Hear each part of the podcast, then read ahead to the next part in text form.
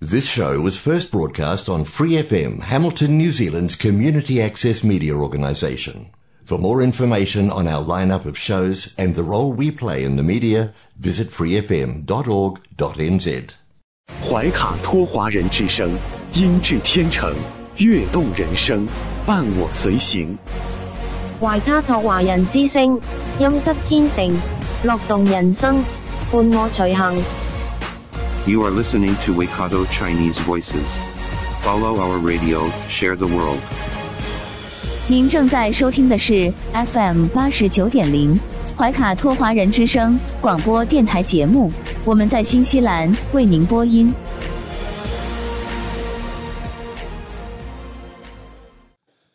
听众朋友们，大家晚上好！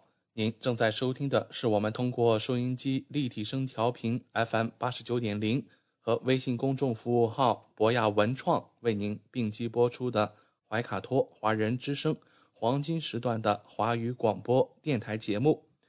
我是今晚您熟悉的主播奥斯卡。在接下来两个小时的黄金时段华语播音，将由我还有我的搭档小峰和轩轩为您共同带来。首先和您见面的栏目是您熟悉的《中新时报》特约播出的读报时间，您将会了解到明天即将出版发行的《中新时报》各个版面的精彩内容。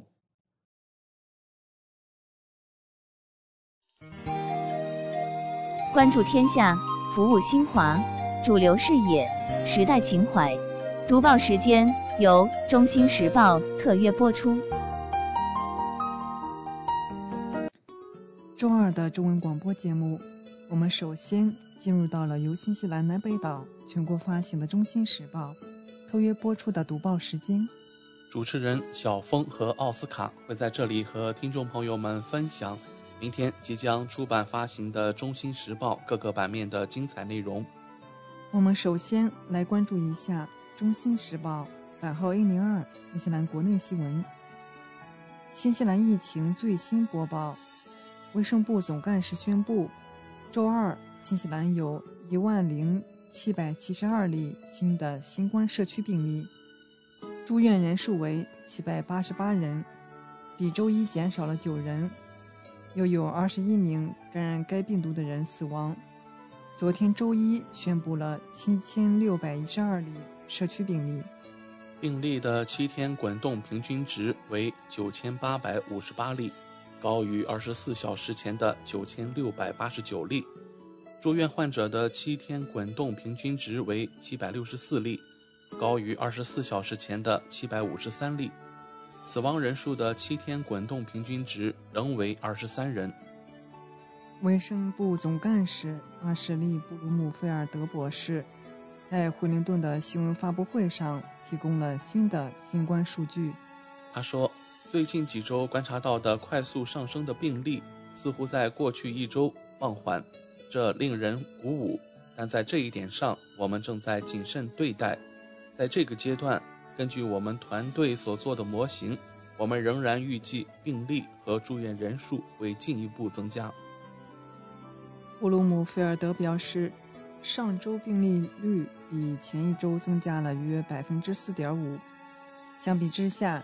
前一周为百分之三十三，他说，这意味着速度已经放缓。截至七月十七日，当周的住院率增加了百分之二十八。布鲁姆菲尔德认为这是相当大的增加。他说，目前入院的患者中有近二分之一的新冠检测结果呈阳性，与三月至四月的奥密克戎浪潮相比，老年人口的病例率现在更高。尤其是六十五岁以上的人群。布鲁姆菲尔德认为，在截止七月十七日的一周内，养老院的病例数量增加，与前一周的七百二十九例相比，有七百九十三例。然而，与前一周的增长相比，这相当缓慢。他表示，奥密克戎的 BA 五子变体正在推动当前的病例激增。让我们来看《中新时报》A 零二国内新闻版第二篇文章：新西兰卫生部统计新冠死亡病例报告方式改变。卫生部正在改变报告新冠死亡病例的方式，新措施是，所记录的新冠死亡病例可全部或部分归因于该病毒。以前，如果该人在死前二十八天内感染了新冠，则被计算进新冠死亡病例中。公共卫生局副局长安德鲁博士说：“从现在开始，新冠死亡报告的方式将有所不同，这是一个更有意义的措施。”卫生部正在从报告所有的在新冠感染后二十八天内死亡的人，转变为报告因新冠感染而死亡的人，或被记录到新冠为其死亡促成因素的人。报告死亡病例的重点将转移到新冠是其死亡的基本原因或促成原因的情况，从而更好地衡量社区疾病负担。下面来关注《中新时报》。二零二财经版第一篇文章：新西兰二季度通胀再创三十二年新高。新西兰统计局星期一发布数据显示，今年第二季度新西兰消费者价格指数同比上涨百分之七点三，再创一九九零年第二季度以来新高。新建住宅成本和燃油价格上涨是新西兰通胀最大推手。新华社报道，今年第一季度，新西兰消费者价格指数同比上涨百分之六点九，为一九九零年第二季度以来最大涨幅。数据显示，新西兰第二季度新建住宅成本同比上升百分之十八。统计局认为，这是劳动力成本上升、房屋需求旺盛和建材供应链危机共同作用的结果。燃油价格中。汽油价格同比上涨百分之三十二，柴油价格同比上涨百分之七十四。燃油价格上涨推升运输成本，又推动其他消费品价格，特别是居民食品价格大幅上涨。为抑制通胀，新西兰储备银行十三日将基准利率上调五十个基点至百分之两点五零，这是新西兰央行自二零二一年十月以来。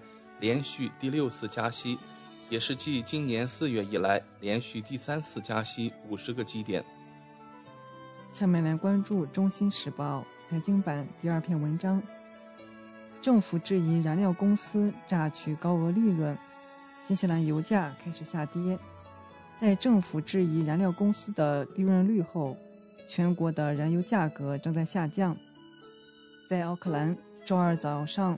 各加油站的九十一号汽油价格在每升二点八八至三点零五纽币之间，而柴油价格在二点七九至二点九七纽币之间。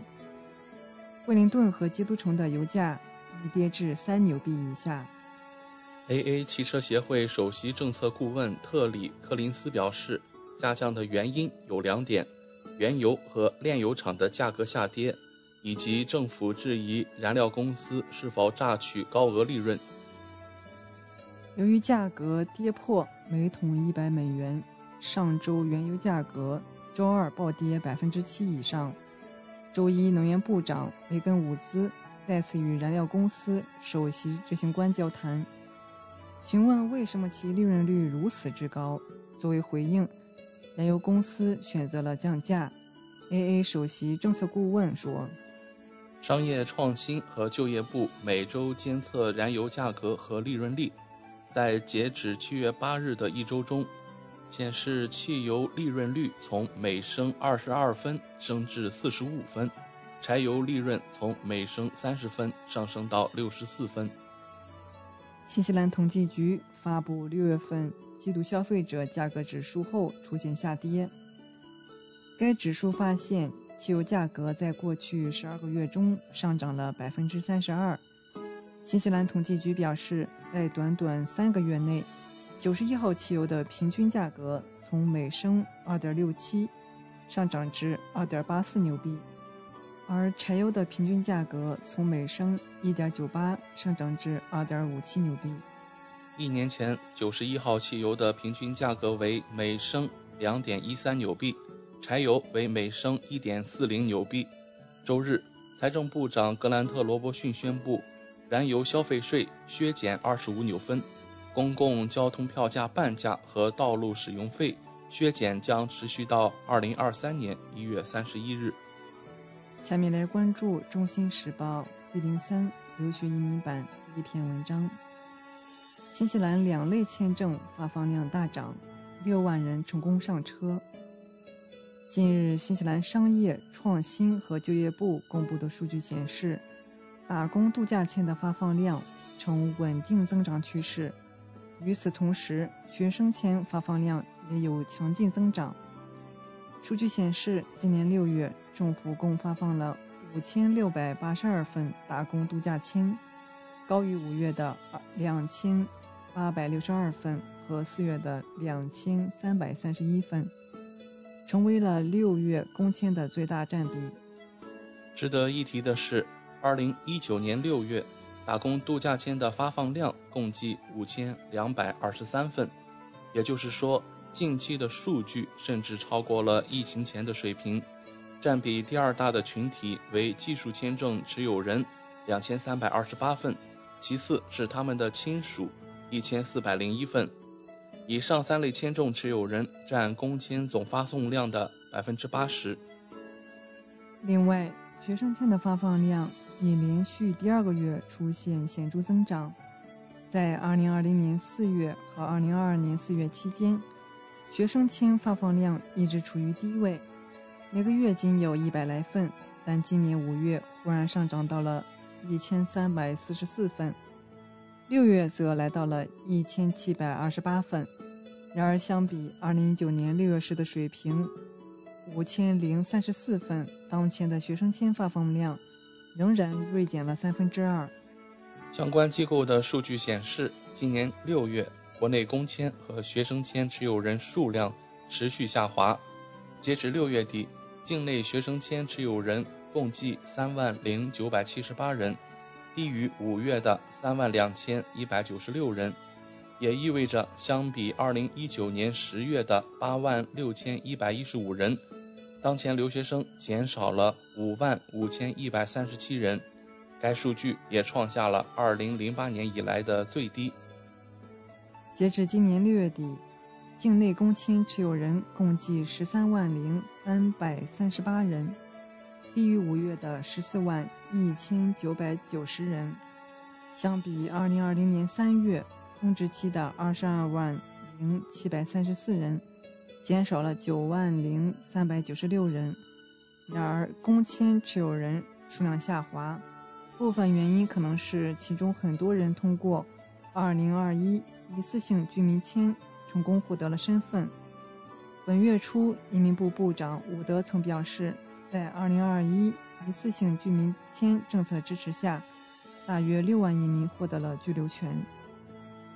让我们来到《中新时报》C 零二旅游版第一篇文章：海外游客惊呆，新西兰边境出现离奇一幕。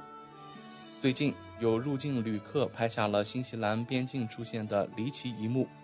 在这名旅客的镜头下，机场的工作人员为了防止病毒传播，全副武装，脑袋上戴着看似超现实的面具，严严实实地包裹了整个头部。照片拍摄的画面出现在基督城机场。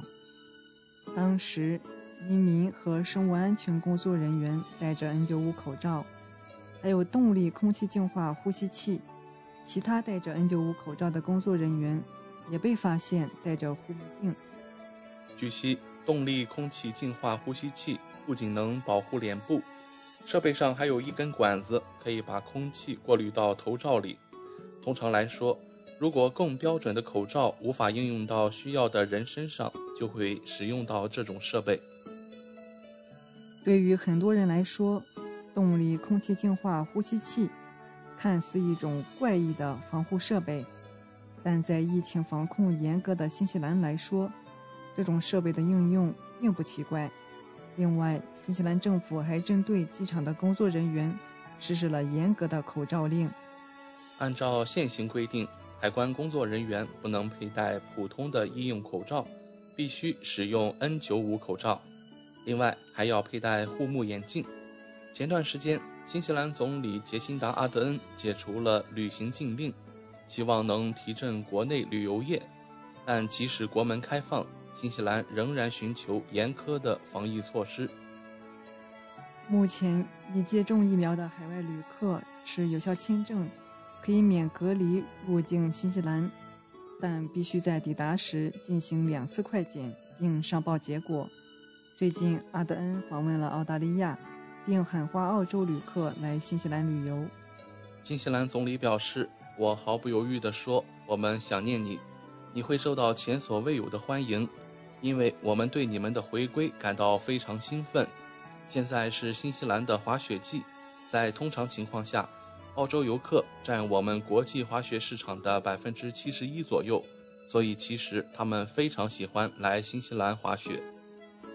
下面来关注《中新时报》旅游版下一篇文章：二零二二年全球最佳航空榜单出炉。航空评鉴网站上上周公布全球二十大最佳航空名单，卡塔尔航空继去年之后再度蝉联榜首，至于新加坡航空则排第五位。本年度的二十大最佳航空首十位依次为卡塔尔航空、新西兰航空、阿提哈德航空、大韩航空、新加坡航空、澳洲航空、澳洲维珍航空。长荣航空、土耳其航空以及全日空。至于第十一至第二十位，则依次为国泰航空、维珍航空、日本航空、捷兰航空、芬兰航空、阿联酋航空、夏威夷航空、法和航集团、阿拉斯加航空以及英国航空。网站总编辑汤姆士表示。要打入全球二十大最佳航空，首先要在安全评分中达到七星水平，其后要在乘客舒适度创新方面有领先地位。他又坦言，新冠疫情重创不少航空公司，如何在疫情后复苏，对于航空业来说是严峻挑战。该网站今年一月也曾公布全球二十大最安全航空排名单。新西兰航空公司拔得头筹，国泰航空则同样排在第十一位。让我们来看《中新时报》旅游版第三篇文章：粉色霞光笼罩南极洲，艺术家竟是汤加火山。近日，科学家们在南极洲观看到了一种罕见的现象：本应在隆冬时节一片黑暗的南极洲上空，却被耀眼的粉红色霞光笼罩。造成这种现象的。居然与发生在今年一月份，距离南极洲七千公里的汤加火山喷发有关。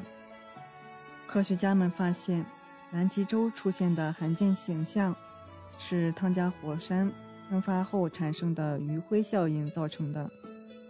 新西兰大气和水研究院的科学家解释说，汤加火山喷发时，喷出大量气体和灰烬，形成气溶胶。平流层气溶胶在全球范围内持续循环数月。随着太阳下沉或升起，气溶胶对光线产生了散射、弯曲作用。此时，天空中将产生粉红色、蓝色、紫色和紫罗兰色的光芒。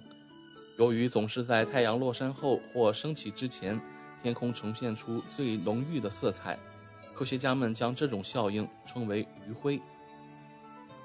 新西兰大气和水研究院预报员纳瓦费达夫表示，卫星激光雷达的监测数据显示，在南极洲上方十五至二十四公里区域的平流层中存在大量气溶胶，而在汤加火山爆发前，这些气溶胶并不存在。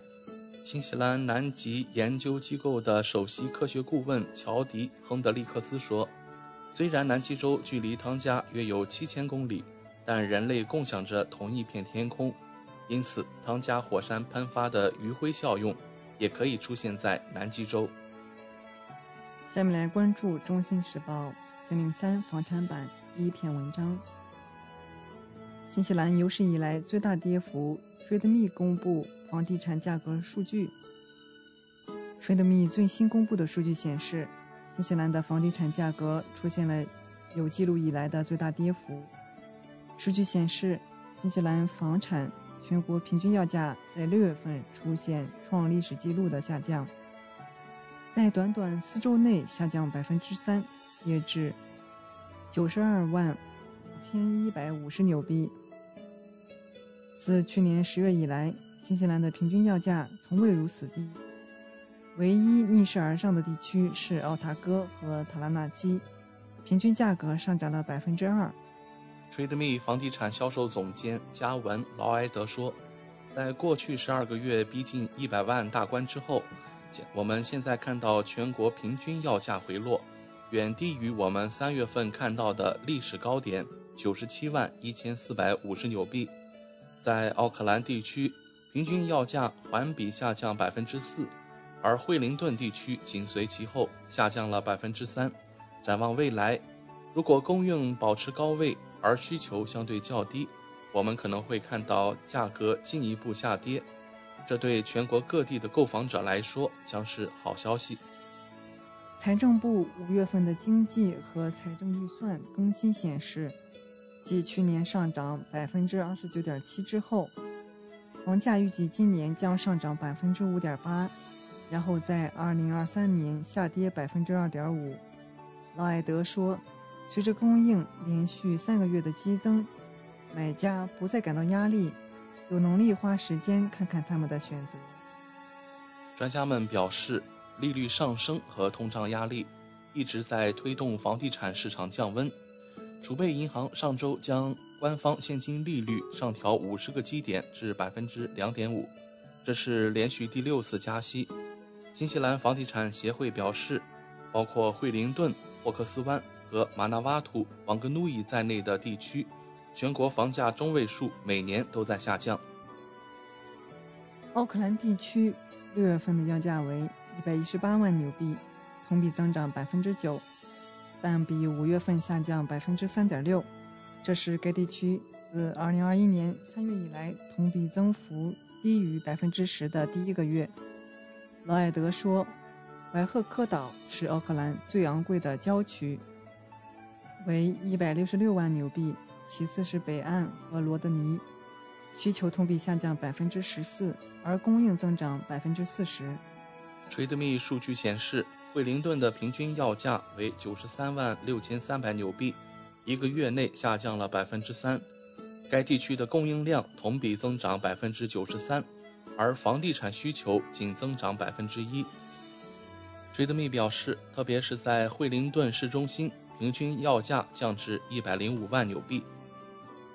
下面来关注《中新时报》四零三房产版最后一篇文章：国家统计局发布七十城房价数据，六月房价环比总体趋势。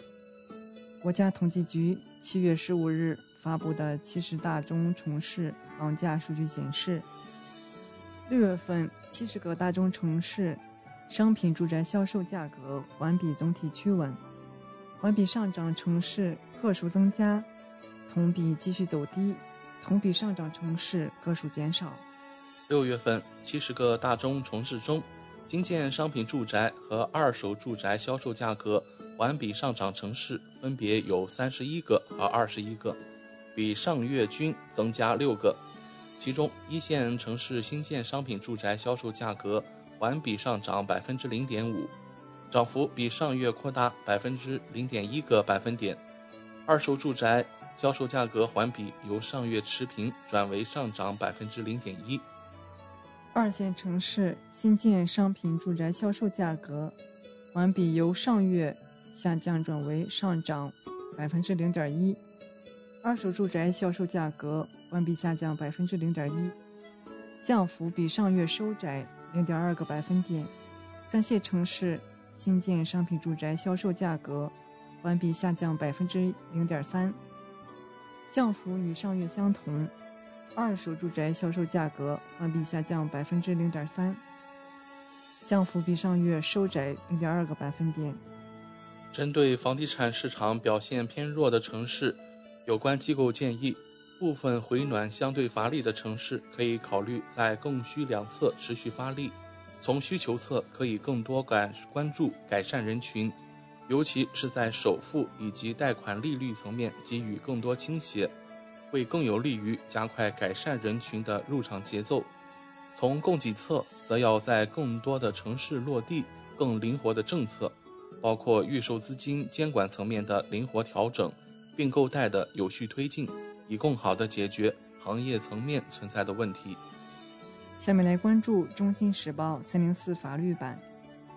安乐死法案生效以来，新西兰已有一百四十三人执行安乐死。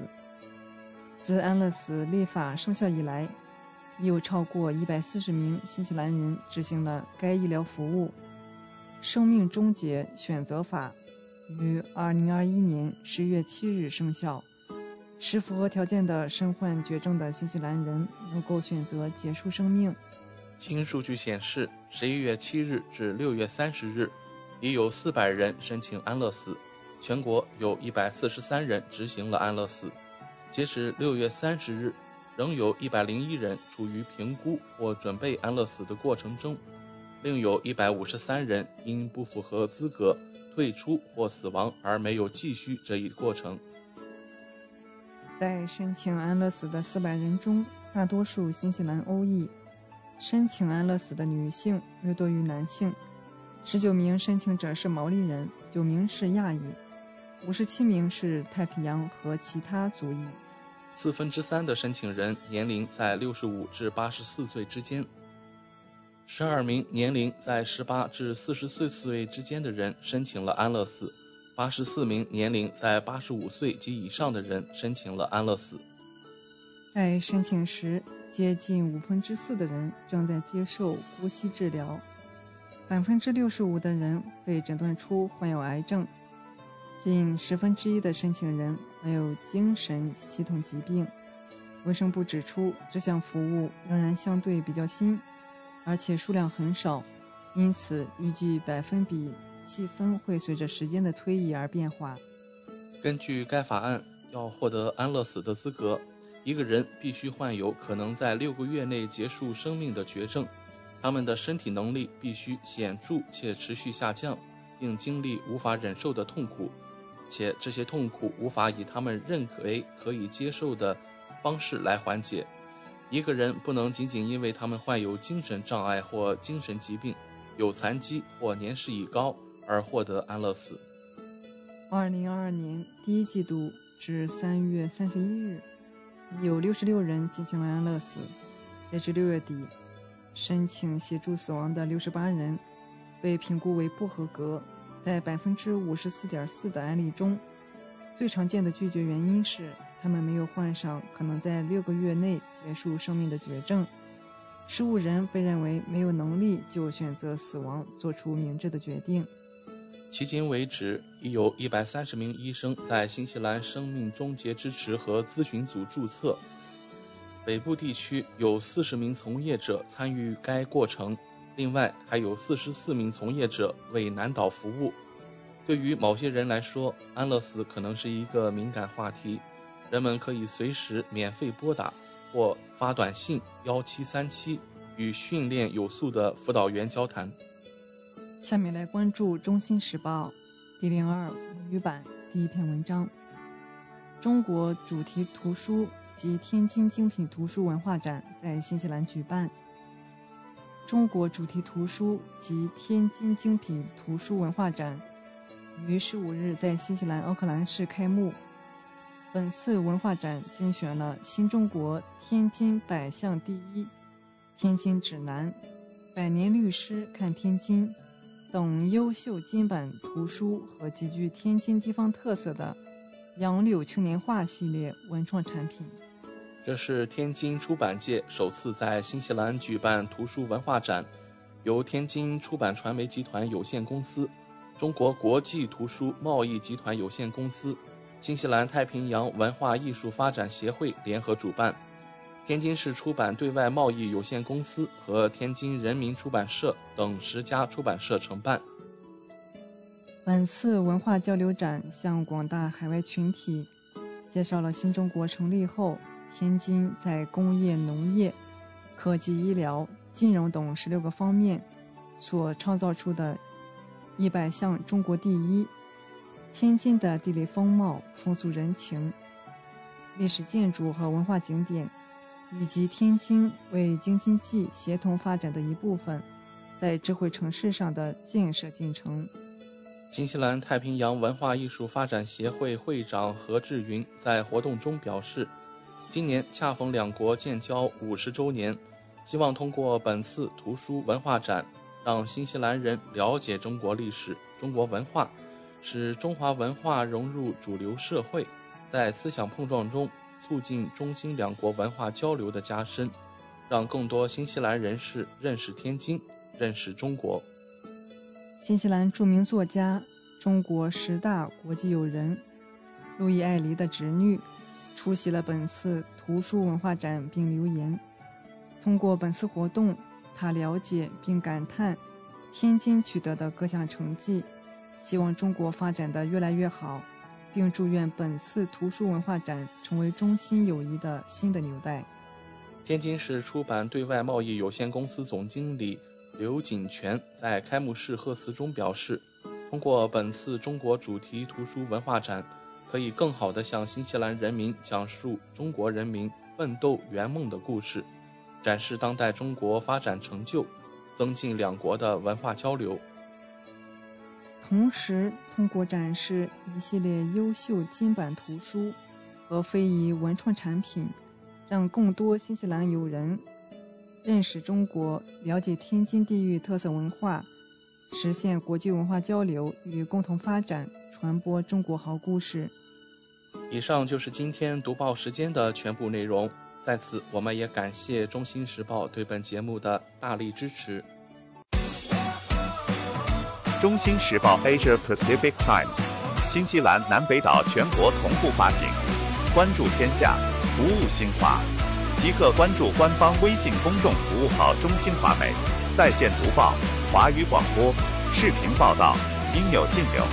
您关心的时政新闻，您关注的生活爆料，您想知道的商业资讯，您想了解的社会百态，离不开您的《中新时报》。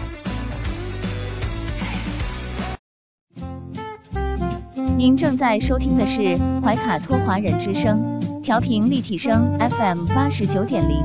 这里是新西兰中文广播电台节目。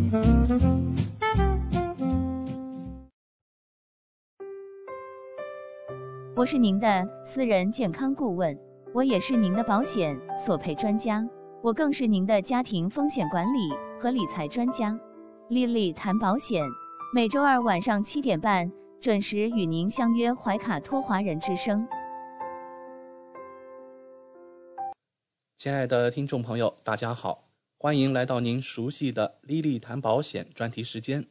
我们邀请纽西兰顶尖的专业保险和理财专家莉莉女士，与收音机前和正在线上收听节目的新朋友、老朋友们打个招呼。各位听众朋友们，大家晚上好，我们又见面了。我们知道您是全球百万圆桌 MDRT 顶尖会员。纽西兰第一位获得全球华人金融保险业最高荣誉国际龙奖 IDA 白金奖的保险顾问，新西兰保险行业大奖 Ascent 最高奖项白金奖和 Apex 最高奖项白金奖的获得者，很高兴您做客我们的节目。谢谢奥斯卡。嗯，晚上好。之前的节目中，我们聊到了医疗保险中垫底费的问题。今天我们请 Lily 来跟我们聊一聊保单中的自动更新功能。据我所知啊，保险合同是投保人与保险公司之间签订的具有法律效力的效协议，所以保险合同一旦签订，不是应该固定不变的吗？请问保单条款中的自动更新又是什么意思呢？嗯，对，这个呢，呃，其实呢，自动更新这一个功能呢，我们在英文中呢叫做 Guarantee Enhancement，那中文简单的讲呢就是自动更新。那么自动更新这个啊概念呢，其实它嗯并不是那么的常见，尤其是说大家如果有购买一些海外的这个保险的版本，你比如说，尤其像我们经常接触到看到有一些中国的这些保险。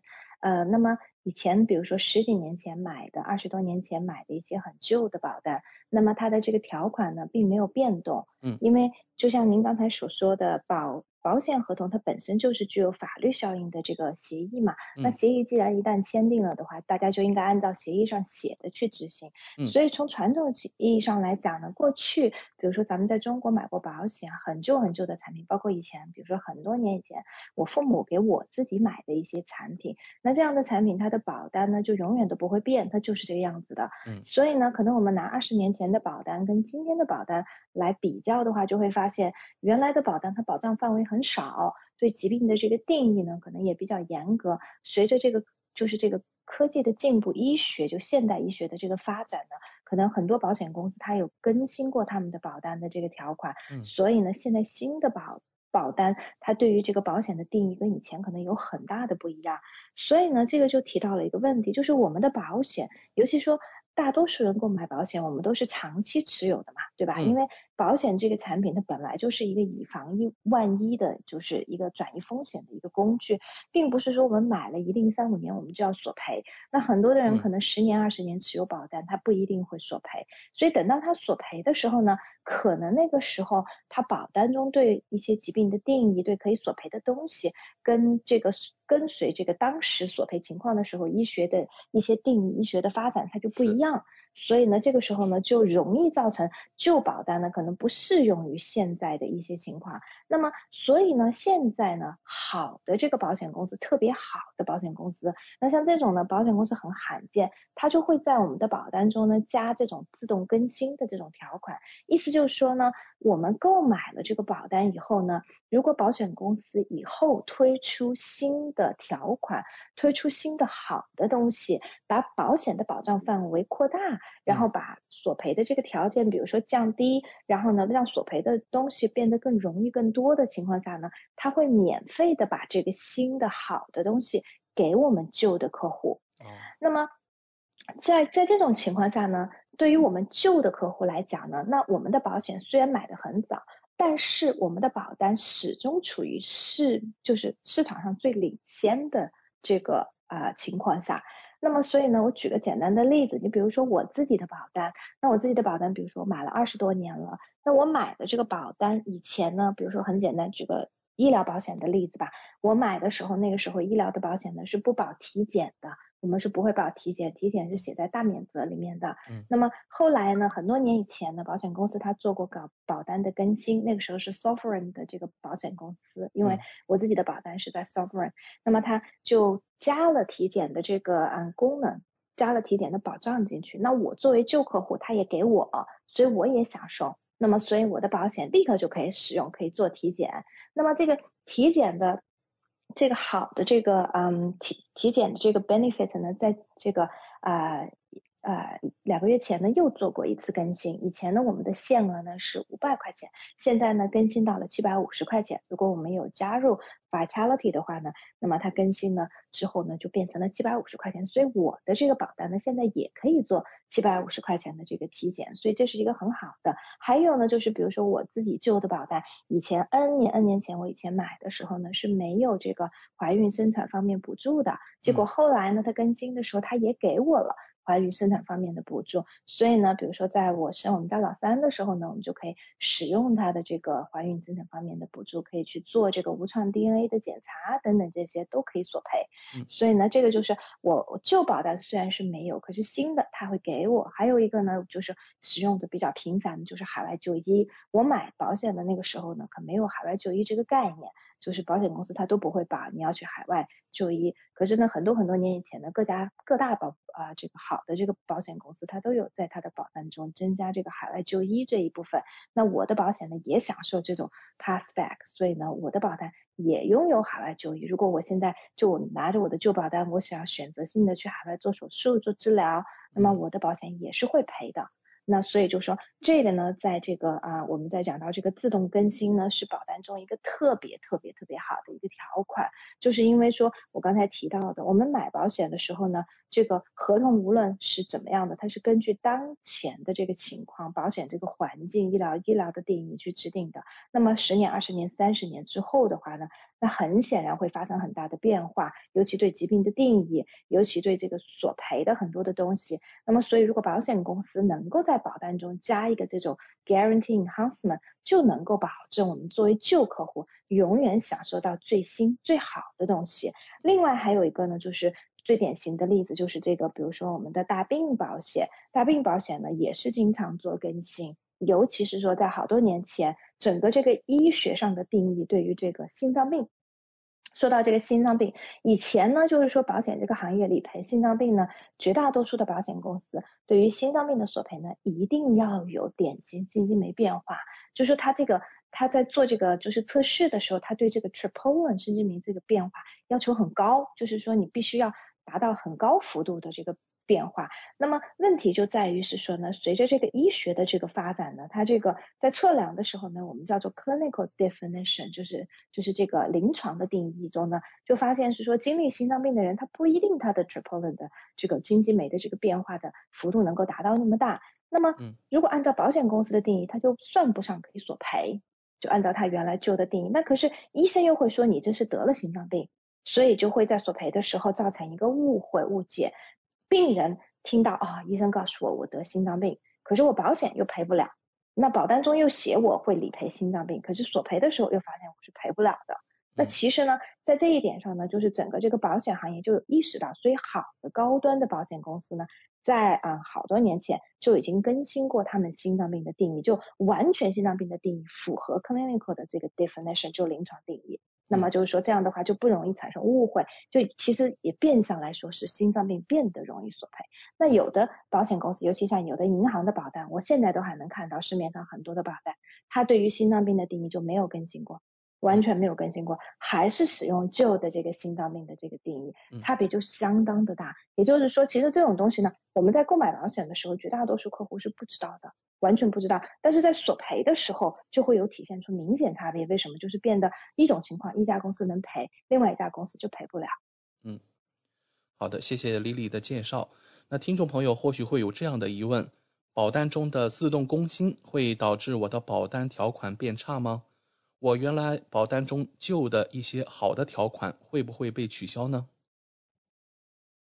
对这个问题呢，也是有的客户他会问到，因为有的客户认为是说，既然是说呢，我们这个保单的条款能够做变化，那你就是可以把它变好，对不对？那会不会变差呢？那也就是说，我这个表保单的这个条款好像听起来没有保障，是不是？就是你既然能变好，你是否能把它变差呢？有没有可能我原来买的东西更好？然后呢，随着你索赔的这个啊数据索赔的经验出来，你发现，比如说有一部分的这个，比如说你的。定义是错误的，或者这种定义导致索赔特别的多，那你就会要更改。更改之后，你会不会把我原来好的东西给去掉？好，这个问题呢，其实非常非常 relevant。因为呢，实际上来讲，我们在讲到这个自动更新呢，就会讲到另外一个概念，另外一个概念就叫做 guarantee policy wording，就是保证这个保单定义。那么，如果好的保单中呢，它也会有保证保单定义，也就是说呢，它会保障你的这个保单的定义呢，不会往差的走。嗯，这一点就很重要了，就是它不会去把你的这个里头好的东西给去掉，同时它还会给你添加自动更新，就是更新更好的东西。也就是说呢，好的保险，现在市面上最好的保险公司呢，它的保单的定义是，如果我们在索赔的这一刻，我们来两相对比，你旧的保单的定义跟新的保单的定义，两者总取最优，永远取对你来说最有利的，那这个是不是就很好？永远我们大家都能够拿到最好的东西。如果我旧的是更好的，那我就保留旧的；如果是新的是最好的，那我就是取，那我就是取最新的这个版本。所以呢，这种定义其实是最好的，因为两者中无论什么时候来做对比，我都是取最优的。因为实际上我们在这个行业中就有遇到是说有旧的这个保单中比较好的东西，随着这个时间的推移，保险公司这个索赔的，比如说。索赔特别多，亏钱亏的特别多，他就会更改这样的定义，他就会把它去掉。我举个很简单的例子，激光视力矫正手术，那这个东西呢，大家都知道它保不了，但是大家知道吗？以前是可以保的，以前是有保险公司是可以保的。我们见到以前很旧的保险，sovereign 的非常旧的这个保单就可以索赔激光视力矫正手术，这个就是很有意思。可是呢？其实从基本上从我做这一行开始之后出的新的保单都没有看到任何公司可以去理赔激光视力矫正手术。我们近视眼要做矫正赔不了，现在都赔不了。所以像这种好的这种东西呢，它就是随着这个时间的推移呢，因为保险公司也意识到可能制定保单的时候呢，这个愿望是好的，可是索赔数据出来很吓人，所以他们就改了。还有的旧的这种保单，我能看到比较好的呢，你比如是说客户没有索赔。然后呢，每隔十年返还，比如说一半的保费，像这种东西。然后呢，使用于特别健康的这种客户，包括年轻人的客户也会，因为就相当于说你的保险交了，我说我还可以把钱退一部分，大部分给你。那我之前就有客户拿回来自己以前的这个保费的，所以像这样的东西也是就没有了。随着这个市场这个发展之后呢，它也就没有了。然后呢？还有就是呢，我们其实也能够看得到，保险呢，就是有保险公司市场上有保险公司，它会把这个客户的保单变得更差，就是因为它这个客户的这个保单里面呢，它没有带这种保证 guarantee policy wording，就是保证我的这个原有保单的版本的这个定义。那么比较典型的一个例子呢，就是在医疗保险中呢，我们经常能看到 Southern Cross 的这个保单，南十字星的保单。因为呢，我们之前有帮客户索赔的时候呢，就遇到过这种情况。我们的比如说啊，南十字星的客户买了有十几年、二十年的客户，那以前也索赔过同样的问题。然后呢，结果在啊去年的时候呢，索赔这个住院住院补助。以前呢，他这个住院补助呢是会赔一百块钱一天，就是。住公立的这个医院，住在里面还有个住院住院补助，很多保险公司都有，有的公司赔三百块钱，有的公司去赔一百块钱。那么这个客户呢，之前就索赔过，好多好多年前就索赔过，那个时候住院就赔了，就每天是赔一百。所以去年的时候，理所当然的客户也想要赔，对不对？因为以前赔过，可是的话呢，在去年赔就赔不到了，为什么呢？是因为南斯基金公司把这一条给去掉了。哦。把这一条给去掉了，所以当我们跟客户解释的时候，客户就非常不理解，说为什么保险公司它能够就自己就把这条去掉了呢？它也不经过我同意，那为什么呢？就是因为它的保单中有这么一条，我们可以更改你的保单。嗯，是，所以呢，就是说这个就是保单中它会有这样的缺陷，对，所以就说我们在购买保险的时候呢，有的时候呢，当然是要综合的去考虑，但是呢，很重要的一点呢，就是我们其实要看一下这个公司它的 track record，就是它在索赔，它在怎么对待旧客户，尤其是这个公司。怎么对待旧客户非常非常的重要，因为我刚才也提到了，我们的保险都是长期持有的，十年、二十年、三十年，甚至一辈子。很多的人他可能到了二十年后开始索赔大一些的东西，慢慢就越来越多、越来越多的索赔。如果那个时候发现我们的保单不好，要来换是根本来不及的。所以呢，看保险公司怎么对待旧客户，就是当他更新的时候，你比如说他推出更好、更新的东西，他会不会都给旧客户？因为你可以，你可以想象，如果保险公司给旧客户，对他来说，他会马上面临很多的索赔，因为这个东西以前旧版本是不保的，但是我现在马上又给所有的旧客户，旧客户交的钱还是他们原来旧的这种 rates，并没有改改变。虽然大家涨价，因为医疗通货膨胀的原因，大家都涨，可是对于旧客户来说，他本身的保单是以前买的，所以你马上给他，比如像体检这样的东西，你马上就给旧客户，那马上他就可以索赔，对不对？那对保险公司来说，面临的就是很多的索赔，立刻就可以去做，尤其像体检这种东西又没有门槛，所有人都可以去做，可以去做这个呃体检。嗯，那么在这种情况下，你看一个公司怎么样去对待旧的客户，你就能够知道这个公司它的其实索赔的理念到底有多好。因为大家买保险，不要光去比价格，也不要光去看字面上哪个公司的哪一条，就尤其是说我经常看到，比如说某有的保险顾问说某一个公司就一条特别好，其实光看一条没有用。为什么？因为往往像这种挑出来一条去做比较的，不是所有人都能够用得到的。你要看就是整个的全面去看，说这个公司它索赔是否好，尤其是说它在保单怎么样对待旧客户，包括涨价也是一个很重要的。你看就是，嗯，之前应该是在今年初吧，今年初，呃，Partners Life 公司对它的这个风险类的产品做了很大的一个调整，当时在这个所有的这个金融的杂志上都有说。那么我们就会有接到是说有的客户他之前比如说买的这个公司的产品，然后一下子涨很多很多，那这些客户很多就会觉得说很难承受。但大多数这些客户就算来找我们，我们也帮不上忙。为什么？因为你也不能够换，因为身体上出现问题了，那你怎么办呢？你没有公司愿意接收你，那你就只能待在原公司。我们也是劝这些客户，那有的时候没办法，你就只能待在原公司。待在原公司，他又觉得非常非常的贵，因为同等类型的产品，它比别人的要贵出，比如说百分之三十或者更多。那尤其在额度买的高的情况下，那就更贵了。对，所以呢，这个就是保险呢，一定是一个看要一定要看长期。我们在选择公司、选择保险计划、选择保险顾问，一定不能短视，因为就是这个产品一定是一个长期的。嗯，所以通常来说，一般保单自动更新时都会做怎样的调整呢？能否请 Lily 给我们举几个例子？对保单的更新呢，它通常的调整呢是第一个增加新东西，就是原来不保的，现在可以保进去，这是第一种调整。然后呢，第二个调整呢就是更改定义，让这个索赔变得更容易，这是我们通常看到的。当然也有让索赔变得不容易的。那这种情况呢，当然我刚才前面提到了，如果你的保单中呢有这种保证两者中选最优的这种定义呢，那你就不用担心，对，因为它也改不到你头上，对，它也只是针对新买的这种客户去做这个更改。然后呢？呃，通常情况下来讲的话呢，就是我举一些比较呃这个，比如说实际上的例子吧。你比如说我拿我自己购买的这个保险产品来举例子，我买的这个呢，原来叫 s o f r e n 现在叫 AIA 的这个医疗的这个保险吧。那么这个保险呢，在四月份我刚才提到了，在两个月前呢，啊，它做过一个就是更新，就是做过一个这个医疗保险的这个更新。那我个人觉得呢，这个更新这一次的更新其实是比较好的。保险公司通常呢一年可能会做一到两次更新。其实这边的保险公司挺好的，就是它会随着这个市场还有医学上的这个发展，它经常会去把这个定义变得更好，然后呢，让我们更多的东西都能够保障进来。你比如说，我举个简单的例子吧，你比如说像 AIA 这个公司，它在四月份做的这个更新里头呢，第一点就刚才我提到的，我们做体检的，原来加入了 Vitality 的会员的这。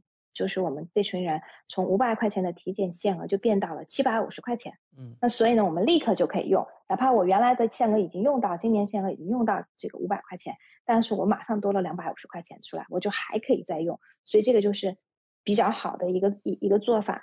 然后还有一个呢，就是比较好的一个做法呢，就是说它，比如说我们在做手术的时候，然后呢，我们都会有一个垫底费。我们之前医疗保险有提到过，大家会购买垫购买医疗保险的时候，选择住院手术方面的垫底费。那么他做这个更新的时候，他就说，如果我在三个月内，然后呢做相关手术，我就可以免掉这个垫底费，因为这种情况很常见。有的时候，比如说做一个手术，一次手术呢只能做一边，然后剩下一边呢可能要做第二次手术，可能就在。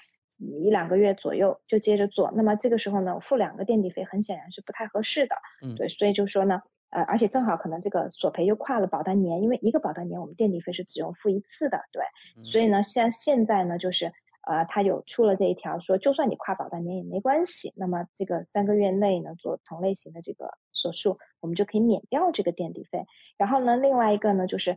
它也增加了，你比如是说，哦，它叫这个 loyalty 的这个 benefit，就是说你成为它的这个啊，你你你成为它的这个会员啊，就是一段时间以后呢，通常是三年以后，那么它就能够保障呢，就是女性做 breast reduction，然后还有呢，我们可以做这个减肥手术，还可以做减肥手术。对你比如说做这种啊 gastric，对 gastric 这种手术，它就都。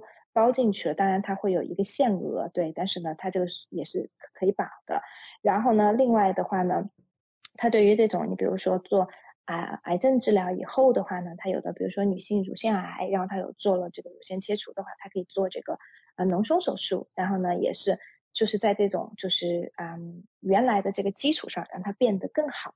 还有一个呢，就是比较常见也比较好的一个，就是一个一个 benefit，我们经常使用的。你比如说去海外做做做这个手术跟治疗，以前的话呢，所有的保险公司呢，就是但凡高端保险公司，但凡是保障去海外的这个治疗的，它都是保百分之七十五纽西兰的这个费用。就是比如说我在纽西兰要花十万纽币，那我去海外最多赔到七万五纽币的上限，它是这样子保的。那现在它把这个百分之七十五增加到了百分之八十五，这个是非常不错的，所以百分之八十五就高了很多了。而且呢，它赔来回两张飞机票，就自己还有陪伴的家人的飞机票，它都赔。而且它还会保翻译的费用。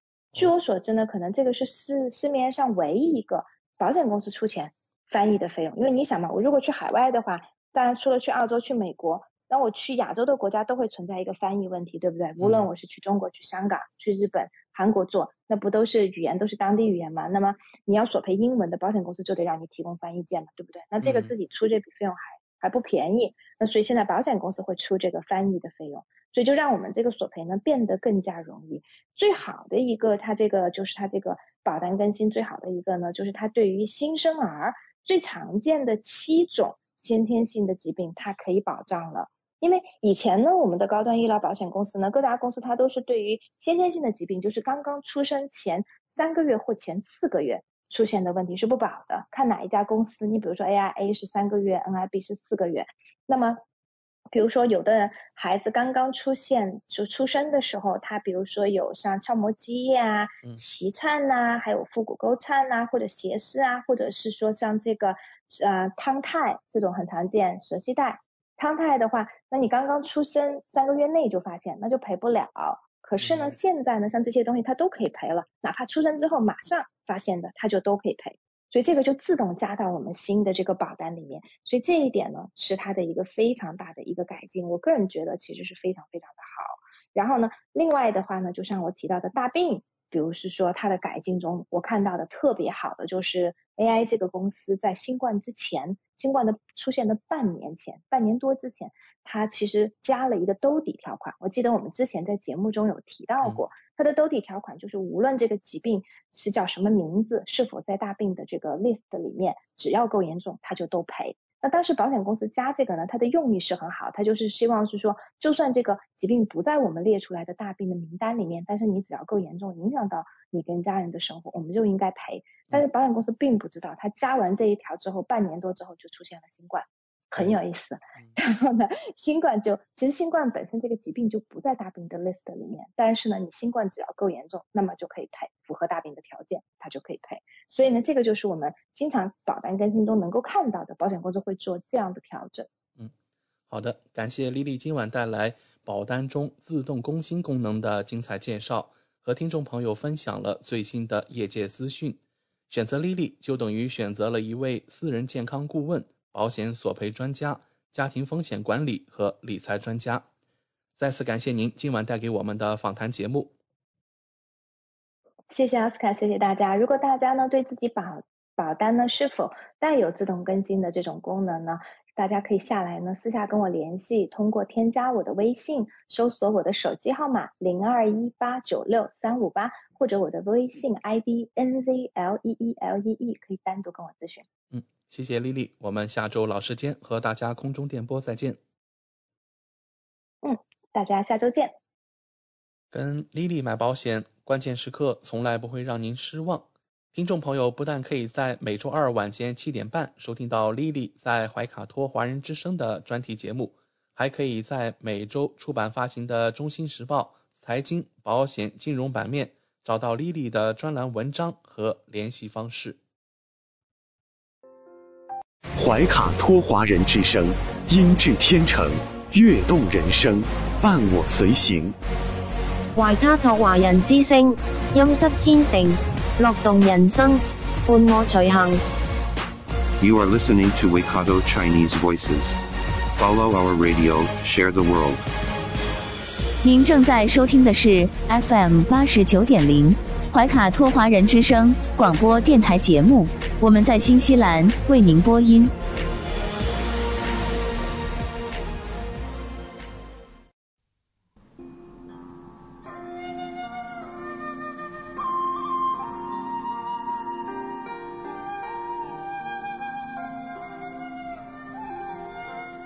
亲爱的听众朋友们，这里是怀卡托华人之声为您效劳。接下来呢，是轩轩为朋友们带来中文了不得。无论在祖国还是海外，熟悉的乡音总是让人感到温暖亲切。中文不但博大精深，而且好学好玩，很有趣。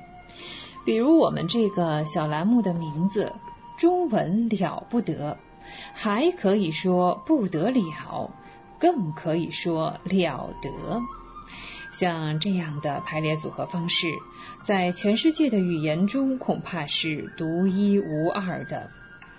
那在每期节目中呢，我们一起来聊一聊中文学习的知识点，像重点啊、难点啊。此外呢，每期介绍一点中国文化常识，可以与汉语学习相结合，活学活用，事半功倍。好，今天呢，我们先来聊单独的一个字，叫做“靠”。靠。靠是一个动词，上面是告诉的告，下面是非常的非，啊，作为一个动词，它是非常的常见的哟。比如我们经常说靠着哪里哪里，靠在什么什么，是说呢身体的一部分重量，呃，由别的物体来支撑，或者是由别的人来支撑。比如说，把头靠在朋友的肩膀上，嗯，是不是啊？我的一部分重量由朋友的肩膀来承担。再说呢，王老师喜欢靠着桌子讲课，或者张老师啊都可以啊。哦，当然了，正规的讲课的礼节哈是没有倚和靠的哈，不可以这样。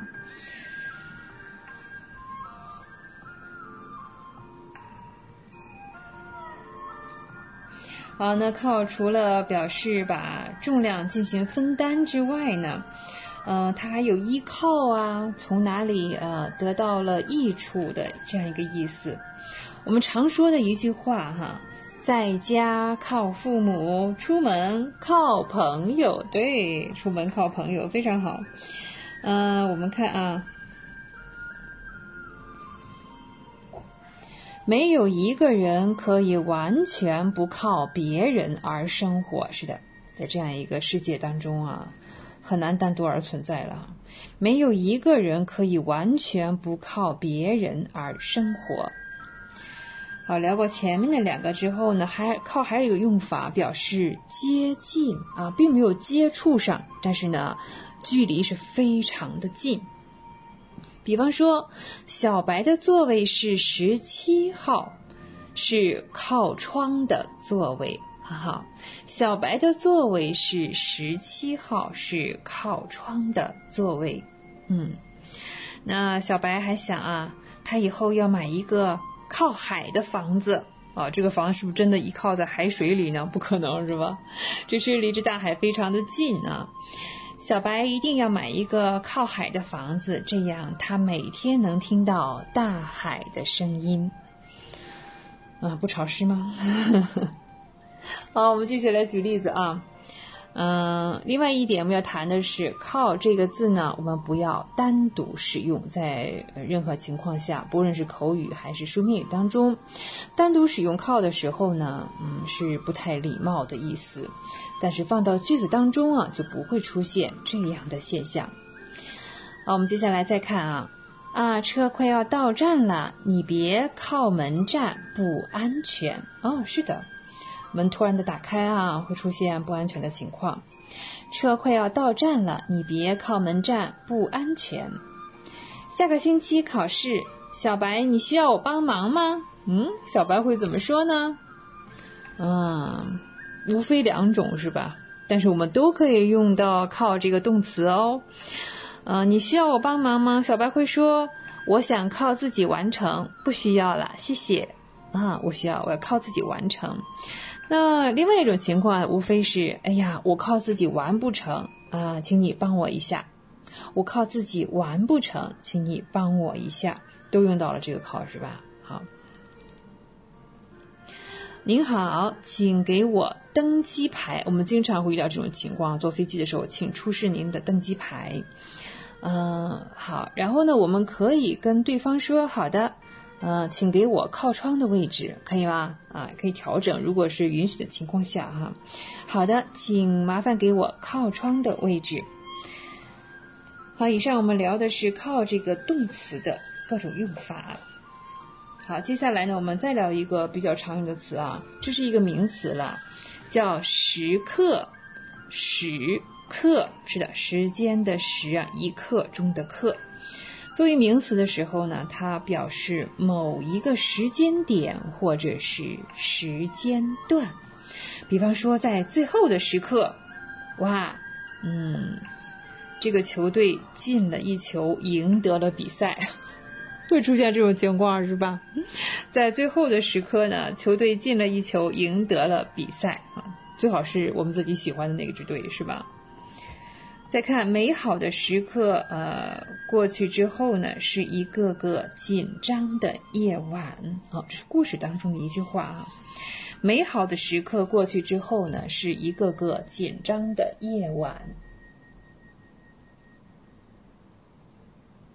时刻呢，除了作为名词来使用呢，还可以作为副词。作为副词的时候呢，表示对，实际上已经 A A B B 这样一种结构，像时时刻刻，表示每时每刻每分钟，嗯，或者经常啊等等这样的意思。你像重叠起来就是时时刻刻，也会用到时时刻刻啊这种用法。你像公司会说啊，我们非常需要小白这样的人才，所以呢，只要他愿意，公司的大门时刻为他开着。啊，我们非常需要小白这样的人才，只要他愿意，公司的大门时刻都为他开着。工作中呢，小白也时时刻刻提醒自己，呃，安全是最重要的。工作中，小白也时时刻刻提醒自己，乘客的。工作中，小白也时时刻刻提醒自己，安全是最重要的。好，我们继续来造句子啊，用这个时刻它的不同的词性，用名词或者是副词。我们想哈，任何时候都不要看清自己啊，要怎么样呢？对，时刻对自己有信心啊！任何时候都不要看清自己，时刻要对自己有信心。好，再看呢，因为工作的需要，小白要时刻开着电脑。因为工作的需要，小白要时刻开着电脑。我们再看啊，嗯。你为什么感谢小白？你为什么感谢小白啊？因为他在我困难的时刻帮助了我。好，因为他在困难的时刻帮助了我，这就是为什么感谢小白。那在这里的时刻又变成了一个名词，是吧？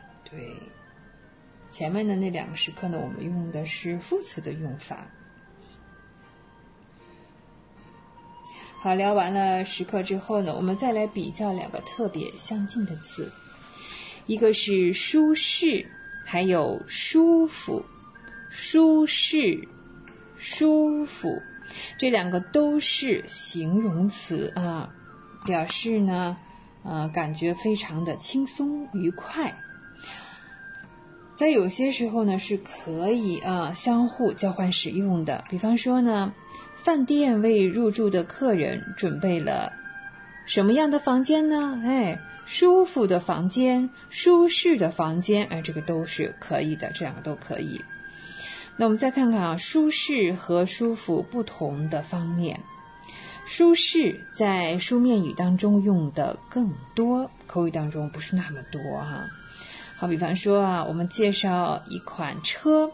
说这款车的内部空间宽大，乘坐舒适啊，不说舒服啊。这款车内部空间宽大，乘坐舒适。舒适呢，更侧重于环境给人的一种感受。比如说，坐在这个车里的感觉是什么啊？感觉是很舒适的。呃，我们再看啊，嗯，大家都需要一个轻松舒适的生活环境。也是表达这样一个啊环境给人的感受，大家都需要一个轻松舒适的生活环境。就是这个舒适啊，嗯，一般是不会重叠起来用 A A B B 这种呃形式来用的。好。那我既然这样一讲，大家就知道了，也猜到了，嗯，就是叔父可以是叔叔夫妇，对，叔父可以用 A A B B 这样一种形式哈，嗯，叔叔夫妇。此外呢，还可以有 A B A B 这样一种形式，就是舒服舒服。好，小白踢完球，洗个热水澡，舒服舒服吧。小白踢完球，洗个热水澡，舒服舒服啊。好比说啊，我们舒舒服服的睡个觉啊，休息一下啊，是吧？也可以啊，踢完了球，洗个热水澡，舒舒服服睡个觉。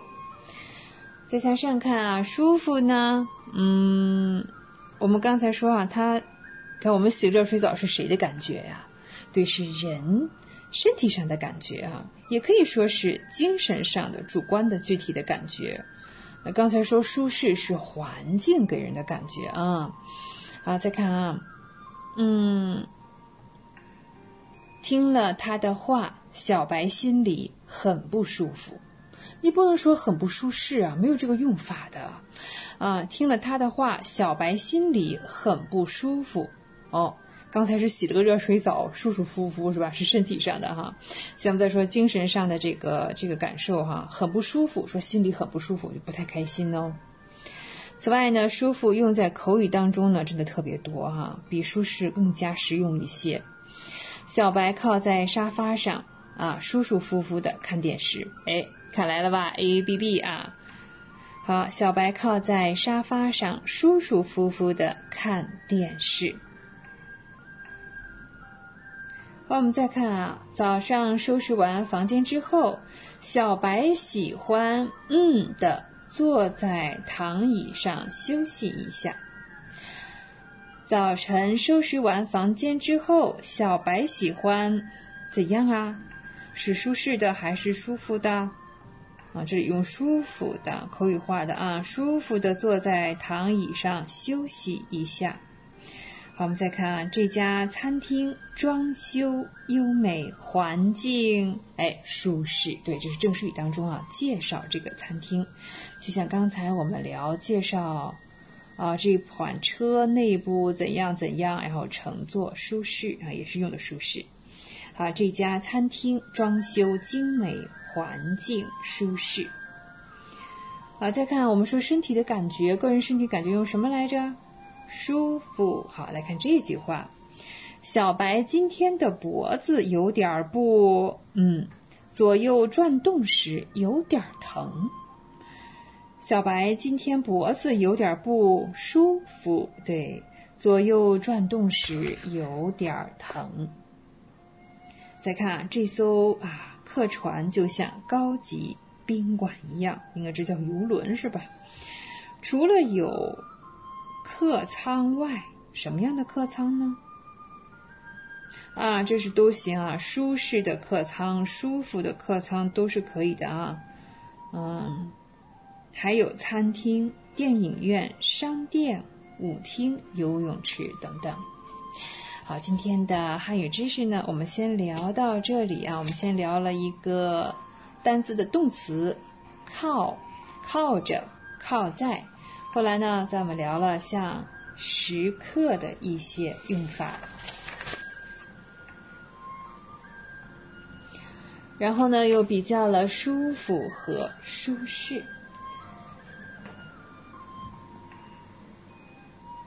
呃，接下来呢，我们进入下一个小单元——中国文化常识。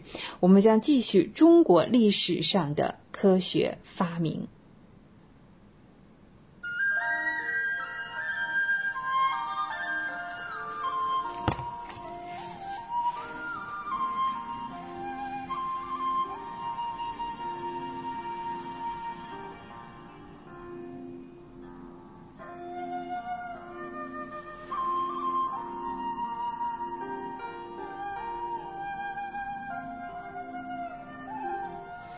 上期节目当中呢，我们聊到了在水利方面的一些呃工程和知识哈。嗯，上期我们提到了像贾鲁在公元一三五一年啊来这个治河防汛，他当时采用的呢在堵口工程的时候呢，其实正是秋汛的时刻，水涨这个急流吧。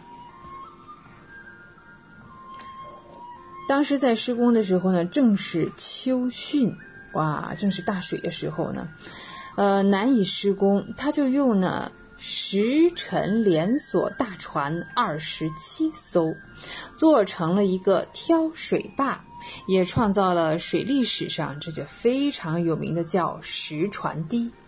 这种石船堤的办法哈，到现在还是堵口工程中的有效办法。哇，了不起哈！这是一三五一年的时候的事情了。接下来呢，我们要介绍另外一位呃古代的工程师科学家啊，叫潘季训。潘季训呢，在公元一五六五年到一五九五年，这是三十年啊，三十年间呢，都负责治理呃河道，先后完成的堤岸呢，有一千五百多公里。也是治理黄河工程上最伟大的事迹。好，这些卓越的工程师们在施工时，哈，都亲力亲为的参与了工作，呃，和一线的我们现在一线工作人员，对呀，和他们紧密的结合在一起。你看，这也是从群众中来到群众中去啊。那潘继训呢，在工时紧急的时候呢？甚至是带病和群众们一起劳动，并且鼓励着大家，也坚定了大家的工作态度和情绪，使河工呢是转危为安。在施工的时候呢，他们把治理河道的这个道理啊，用非常浅显的方式，耐心的向当地的群众进行宣传，也争取了群众们的这个理解和信任。所以呢，老百姓谈起了潘季训，说啊，哎呀，不但是潘老头懂得黄河，现在就是黄河也懂潘老头了。哦，但是呢，嗯，哎，实事求是的讲啊，这些水利工程师们、科学家们，一方面进行着工作，承担着艰巨的任务和巨大的压力。另一方面呢，还得听着一些统治阶级非常无知的这个攻击和嘲笑，甚至是指手画脚的阻挠。潘继训在任的三十年间，有好几次都不能正常的进行工作。他说：“哈，为什么呢？他说治河不难，而难众口。”可见科学工作者在封建时代所处的这个境地啊，被无知的这个官僚所领导的时候，真是很无奈啊！他不能充分发挥自己的能量。这些卓越的水利工作者啊，依旧是忠于职守，做出了贡献。他们科学的总结出了很多的工作经验，比如说我们前面提到的贾鲁啊，他的这个同事欧阳玄写出了一本。《治政防河记》那是公元一三六零年的事情了啊，非常详细而且系统的记述着在治堤的时候呢，像刺水呀、结河啊、怎样护岸啊、滤水等方法；在治扫时呢，岸扫、水扫、龙尾、蓝头、码头、扫台等方法。这一些都是人类历史上，这是第一本有系统的水利工程制作哈。这是人类历史上第一本有系统的水利工程著作，不要忘记它的名字，叫做《治政河防记》。《治政河防记》，欧阳玄作者。那此外呢，我们还要提到一个人啊，就是沈括啊。一说沈括呢。上学时候考试考过吧，《梦溪笔谈》啊，对，在《梦溪笔谈》当中也记录了很多啊治水的这个故事啊，以及工人的一些事迹。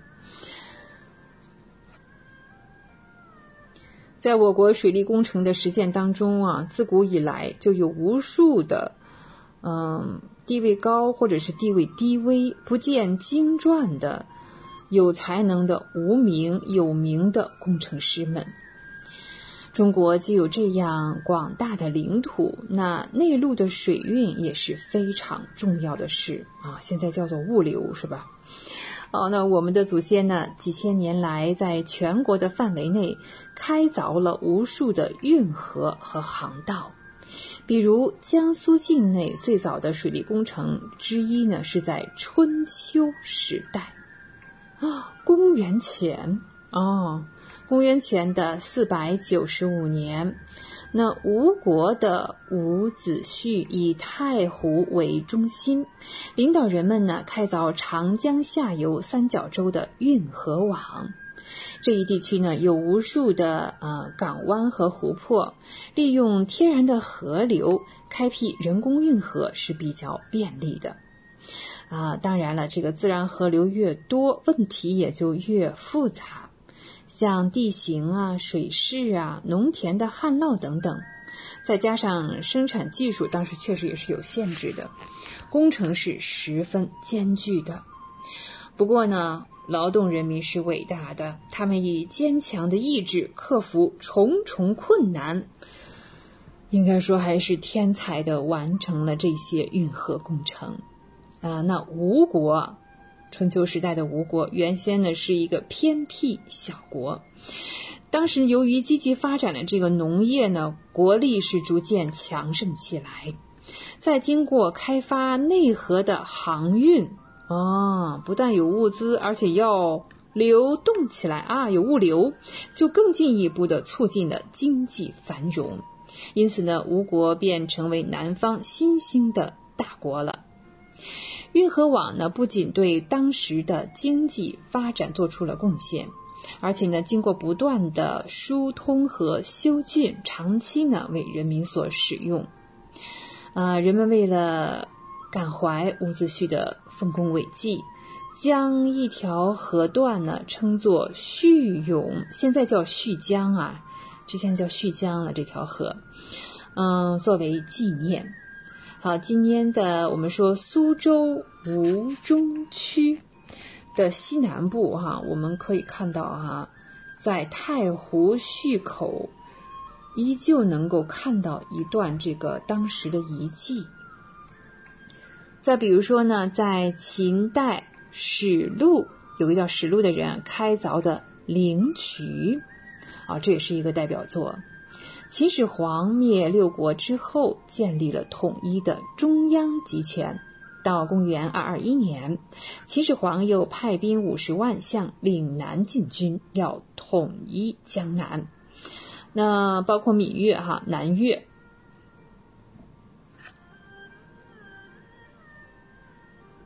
在广西和湖南的交界处呢，叫。五岭山路啊，那是非常的崎岖，运输呢也很困难，对战士来说啊很不利。对呀，对一打仗，大家都知道，兵马未动，要粮草先行哈。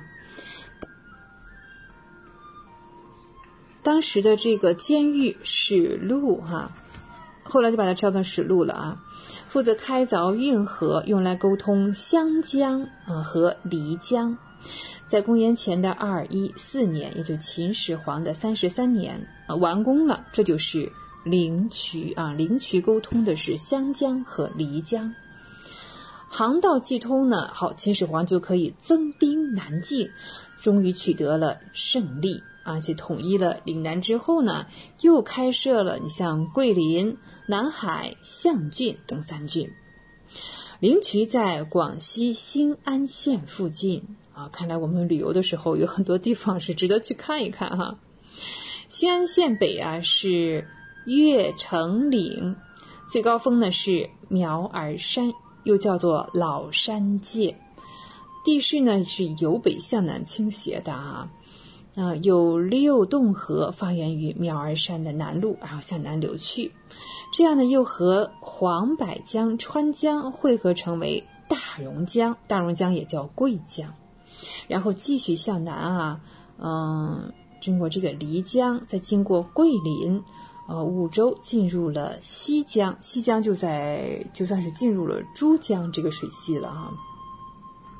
兴安县南呢，你像这个海洋山啊，在临川灌县二县交界之处，它的地势呢也是向北倾斜。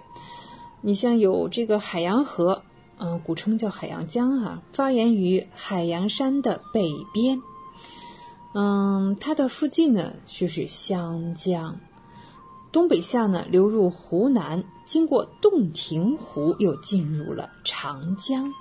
好，那这个湘江和漓江啊，虽然源头不同啊，南北相距呢不下四十公里，但是漓江上游的始安河。和湘江的小支流啊，嗯，在一处汇合之后呢，哎，新安县附近呢相距不到不到一点五公里，这就很近了。它们的水位相差不大，嗯，这个时候呢，两河之间呢只是隔着一些很小的丘陵。石坝的两边呢各开渠道，左为南渠，右为北渠。那上游下来的水遇到滑嘴，就可以分为，对，分为两个部分，变成了两股水流了，要么去南，要么去北啊，顺着就流入这两个渠道了。南渠呢，从分水塘的南斗门北边呢，经过新安县，到了榕江啊，榕江镇临河的口，然后呢，又进入了漓江，哎，这股水流就分开了，全长有三十公里。呃，这个河道其实是，嗯，虽然很直，但是不是那么宽啊，挺窄的，所以水流是非常急的。嗯，在依山傍水的呃堤旁呢，工作虽然是非常的艰难啊，但是我们的祖先依旧没有忘记苦中作乐这样一种精神，不仅解决了工程问题啊。还把这里就是 绿化搞得也很好，真的绿树成荫，是水光山色。呃，此外呢，还安排了一些石刻啊，这还是个文化啊。哎呀，这还是一个文化工程呢啊。嗯，哇，转眼之间啊，这个三十分钟的时间又要到了。中文了不得，中文不得了。我是轩轩，非常感谢您的收听，也希望您继续收听怀卡托华人之声的其他栏目。下期节目我们再会，再见。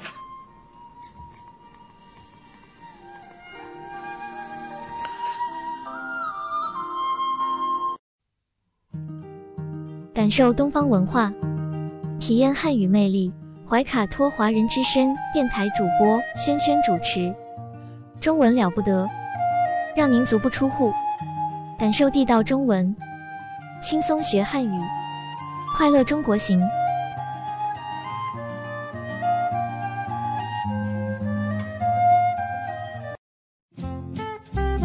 您正在收听的是怀卡托华人之声，调频立体声 FM 八十九点零，这里是新西兰中文广播电台节目。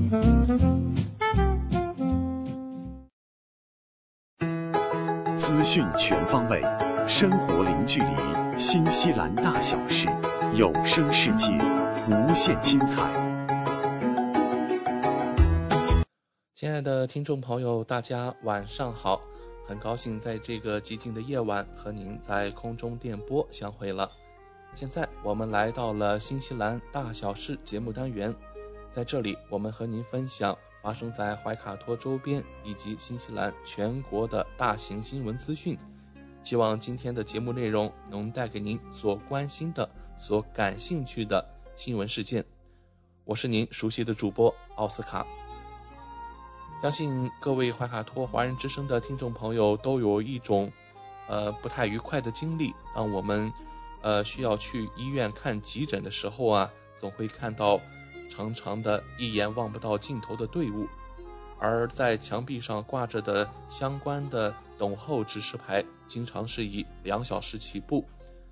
我们看到啊，今天国家党也发出了一个声明，国家党认为新西兰急诊科的等待时间现在是十年以来最长的，超过五分之一的新西兰人经历了至少六个小时的治疗延迟。而前线人员也承认，分诊时间和护理标准正在下滑。国家党卫生发言人谢恩·雷蒂博士引用了议会图书馆获得的数据，他说，自2017年以来，急诊科病人在六小时内就诊的数量显著下降。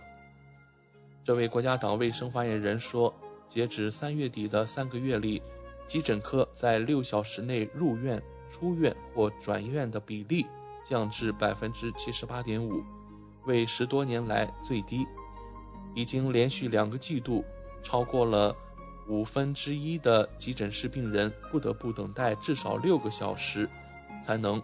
获得接受治疗，这是表明新西兰系统无法应对现状的明确迹象。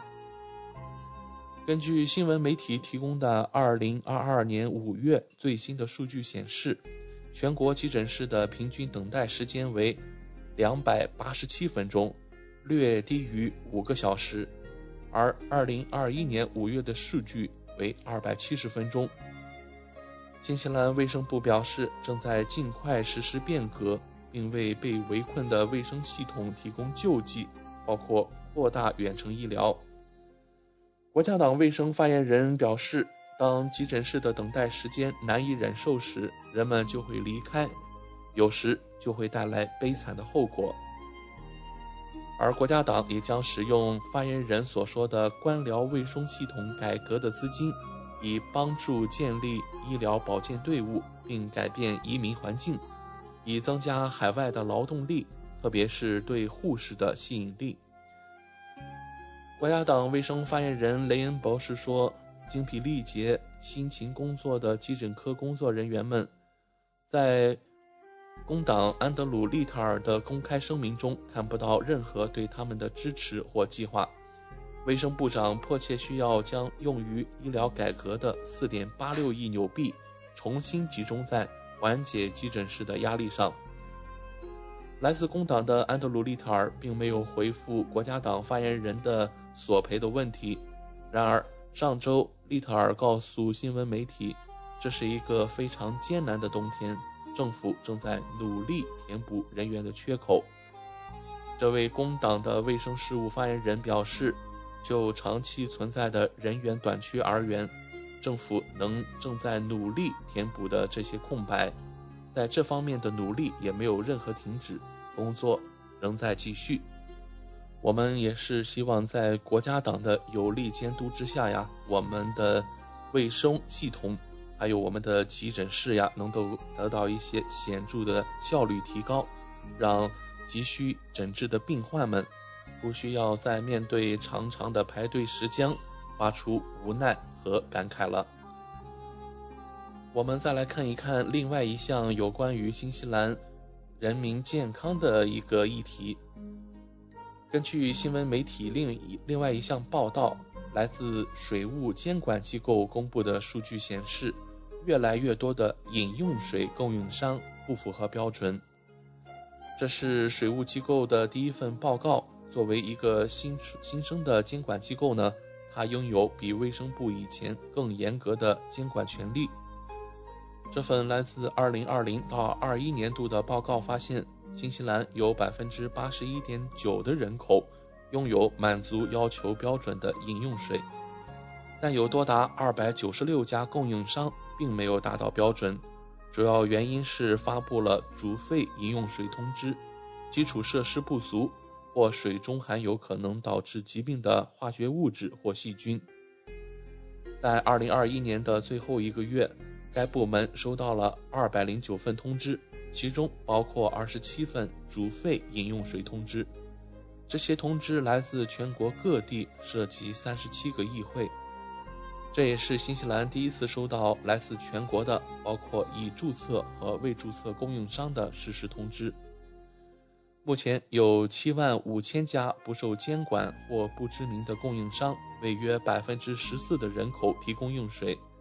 监管部门表示，他们希望了解更多关于这些供应商的信息。仅今年一年，该机构就收到了七百零六份通知。监管负责人表示，这略高于前几年的水平。他告诉媒体，要想真正有所改变，我们需要得到适时的通知。并能在必要时做出回应。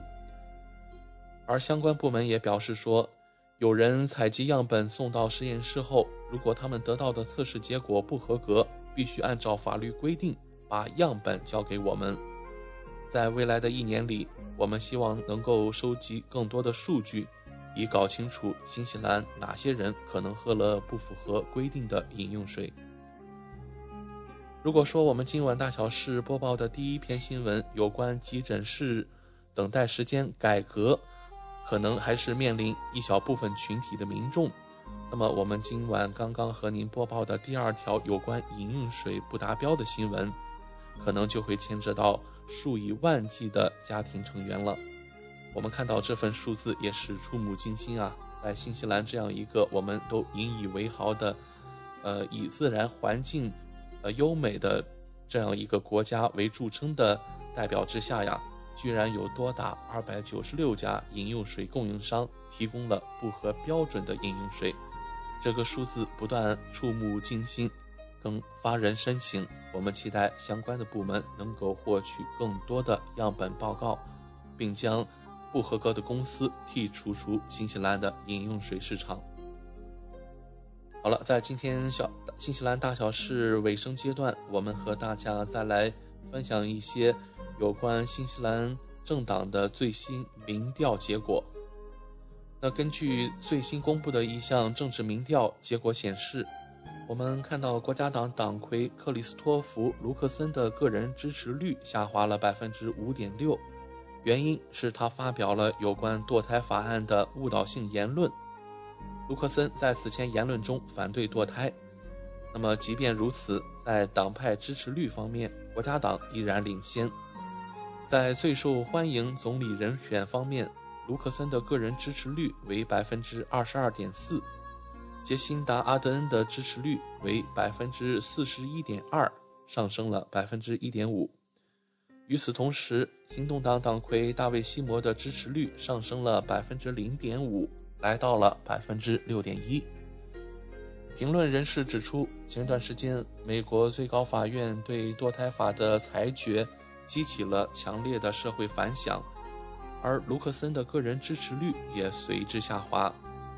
在美国推翻了女性堕胎合法权之后，记者询问卢克森，国家党执政以后是否会效仿美国，推翻新西兰现有的堕胎法。而后者不置可否，也没有做出承诺。此举被认为卢克森有意追随这一步伐，并在堕胎问题上采取保守和反对的态度。即便如此，在党派支持率上，国家党仍然以百分之三十七的支持率领先工党，而工党的支持率上升了百分之零点五，来到百分之三十四点七。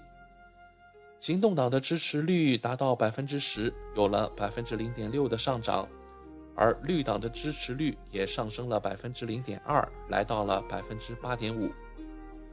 毛利党的支持率上升了百分之一点九至百分之三点七，优先党党的支持率上升了百分之零点五，来到了百分之两点八。机遇党的支持率却出现了下滑。来到百分之三点三，这一数字有了一个百分之三点二的显著的下滑趋势。按照这一民调的结果，国家党将会获得四十七个席位，行动党将获得十三个席位。如果要阻隔的话，两党需要再从毛利党那边获取五个席位。然而，考虑到毛利党已经公开表示他们不会与右翼党派联盟。而行动党也无意与毛利党结盟，因此这一阻隔方案并不可执行。即便如此啊，工党也没有太大的优势。如果工党和绿党结盟，工党的五十五席加绿党的十一席，总共也只有五十五席。如果加上毛利党的五席，工党和绿党还需要一席才能阻隔。在本次民调中，选民们最关心的政治议题分别是生活成本危机、经济、健康以及住房。这项民调是在2022年7月3日星期日至7月10日星期日之间进行的。本次调查的样本量为1200名合格的新西兰选民，其中800人通过电话投票，400人通过网络投票。调查的误差为百分之两点八。好了，各位亲爱的听众朋友，我们今晚新西兰大小事节目单元也将告一段落了。希望主播奥斯卡分享了您所关心和感兴趣的新闻内容。接下来我们有更精彩的节目等待着您，请不要走开。您正在收听的是怀卡托华人之声，调频立体声 FM 八十九点零，这里是新西兰中文广播电台节目。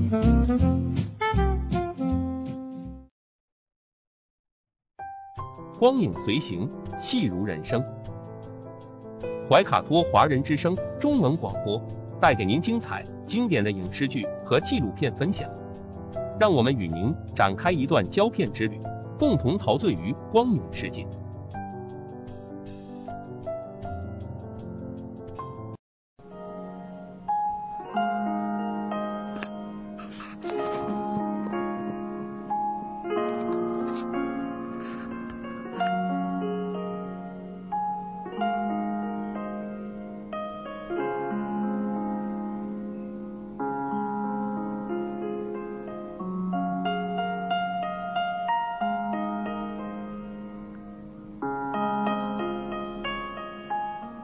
的听众朋友们，新西兰怀卡托华人之声一直陪伴您，我是主持人轩轩。光影随行，戏如人生，分享精彩的影视作品，无论是电影、电视剧，还是优秀的纪录片，都会陆陆续续的来装点您的生活。今天呢，我们要来聊这样一位大家。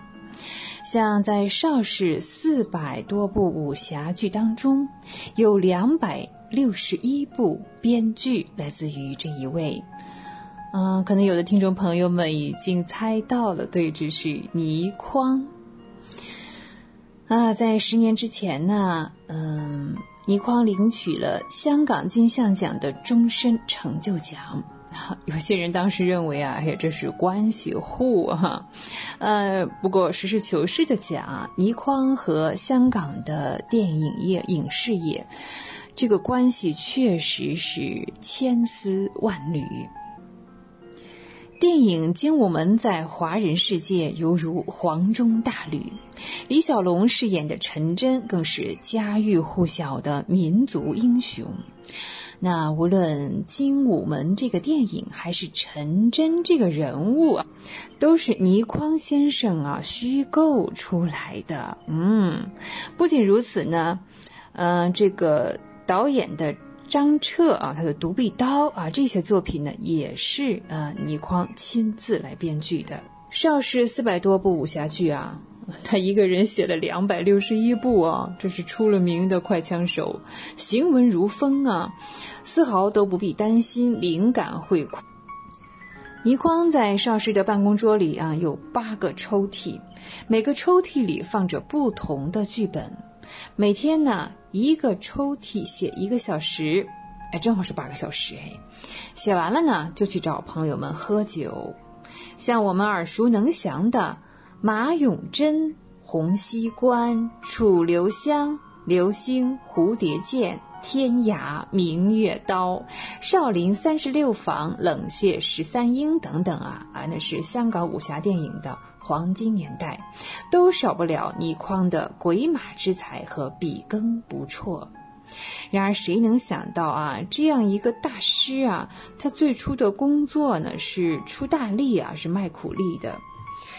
倪匡在香港的第一份工作呢是钻地哈，没错，修理地球的啊，呃，每天呢工作四个小时在工地上。当时呢，他自己就感觉到他不属于啊这样一个工作，他也不应该做这个行业，于是他选择了自己的路。嗯，后来呢，到了中国染工厂来做杂工，不是搞笑，不是开玩笑，是真的啊。在这个阶段呢，他开始利用工作方面一些信息啊，构思一些小说，然后给报社投稿。从他的第一部小说发表过后呢，哎，倪匡开始过上了靠啊码字赚钱的生活。倪匡先生陆续创作了几部武侠小说，在文坛崭露了头角。后来呢，又成为各大报馆争相互捧的。现在应该叫博主啊，不仅是小说，像通讯、影评、社评，呃，各种各样，他是手到擒来。呃，不过呢，在狠人辈出的江湖当中呢，其实呢，嗯，全能啊，有的时候，呃，不是一件特别好的事情，会让自己特别累。那真正的顶楼呢，需要独树一帜的标签，啊，在圈子里呢，嗯，好朋友打卡他都得绕着走。武侠有金庸啊，古龙啊，这两位啊，真的是也是拼到头了。言情呢，那个时候有琼瑶、三毛，呃，于是呢，倪匡就另辟蹊径啊，开创了华人科幻之先河。像威斯理系列小说走上历史舞台，也成为了一个时期华人文学不可或缺的重要拼图。客观的来说呢，威斯理系列呢仍然有挥之不去的武侠小说的元素，但是呢，并不妨碍呃这个科幻的这种开山的历史地位。几十年之后呢，中国的科幻作品发展迅速，嗯，像其他的作家呢也斩获了颇丰的奖项，这都离不开倪匡先生的一点灵犀。五千多万字，三百多个剧啊，这就是倪匡先生显性的终身成就。除此之外呢，啊，那些往事啊，那些不疯魔不成活的作品，呃，都随着时代被封印在了叫做岗位的江湖当中。二零零四年呢，嗯，大家很熟悉的黄沾先生呢，先行一步离开了这个世界。四年前呢，我们的啊金大侠啊也是羽化江湖了。那蔡澜呢曾经讲过说，倪匡不是人，是外星人。如今呢，外星人也离开了地球啊，豪情呢只剩一经晚照。好，在和大家聊过倪匡先生之后呢，接下来呢，让我们将目光转向香港故宫。香港故宫文化博物馆开放呢，有九百多件故宫珍宝齐聚香江。在今年的七月呢，正值香港回归祖国二十五周年之际，筹备多年的香港故宫文化博物馆正式对公众开放。来自故宫博物院的九百多件珍贵文物。像珐琅、青铜、雕塑、钟表、书画、陶瓷等众多的类别，在香港故宫文化博物馆，呃，将分批次的进行展出。其中呢，国家一级文物有一百六十六件，像北宋定窑的白釉孩儿枕，巧妙的借助孩儿腰部作为颈部的支撑，这是古代瓷器中的名品。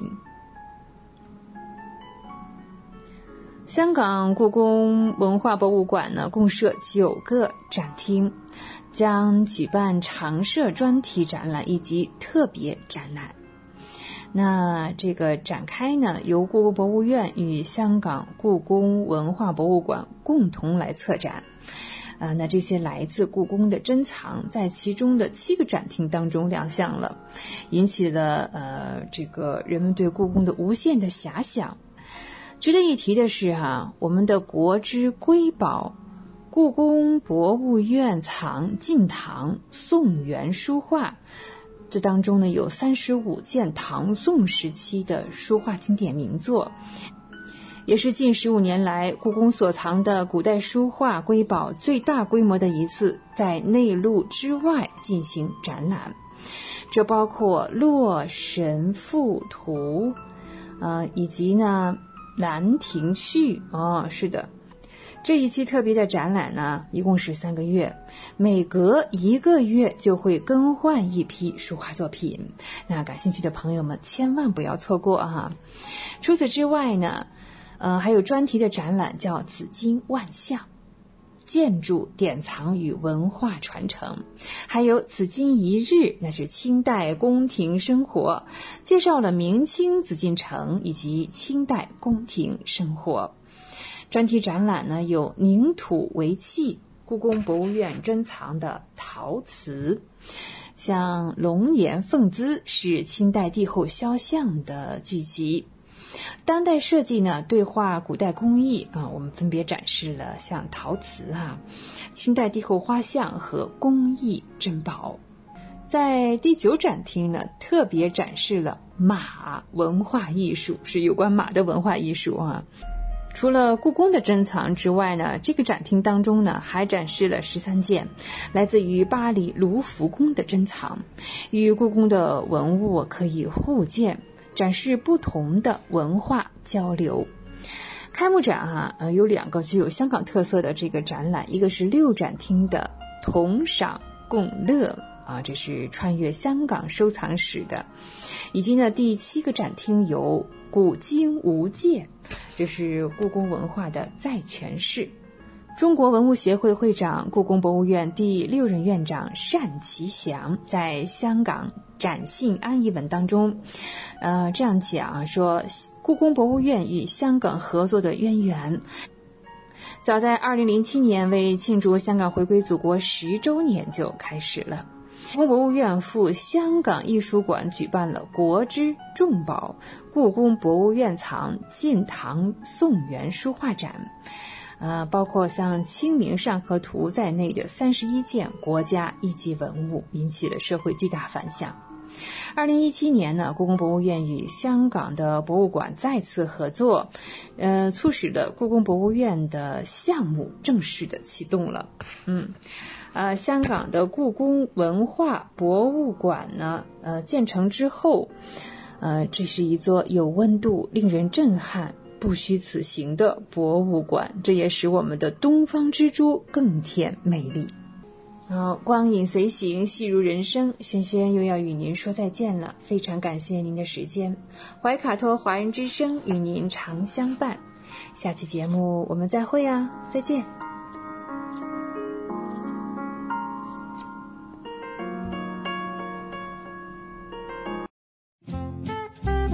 您正在收听的是怀卡托华人之声，调频立体声 FM 八十九点零，这里是新西兰中文广播电台节目。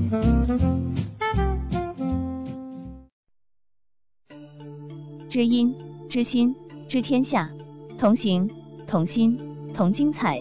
怀卡托华人之声美文分享栏目《心情物语》，用耳朵倾听你我的快乐。用心灵关注世界的宽广。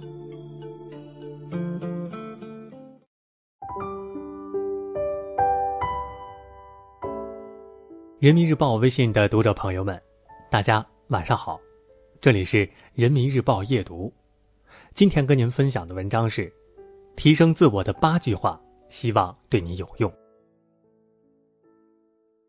一，不那么好走的路才是上坡路。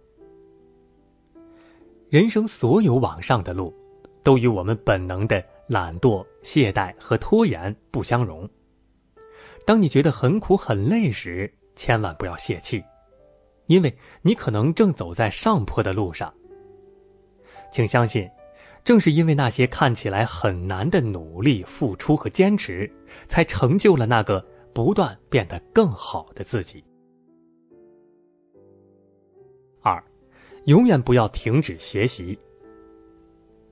一件事你做过一百遍，也还有可以精进之处；一篇文章你写过一百遍，也还有可以改进之处；一种方法你用过一百遍，也还有可以完善之处。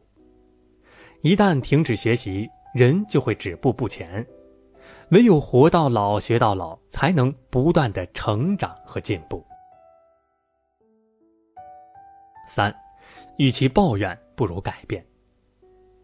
总是抱怨他人的过错是不可取的，也是毫无意义的。一味的抱怨解决不了任何问题，反而会让自己的状态越来越糟糕。试着改变自己的心态吧，积极乐观的态度可以帮你走出眼下的困境。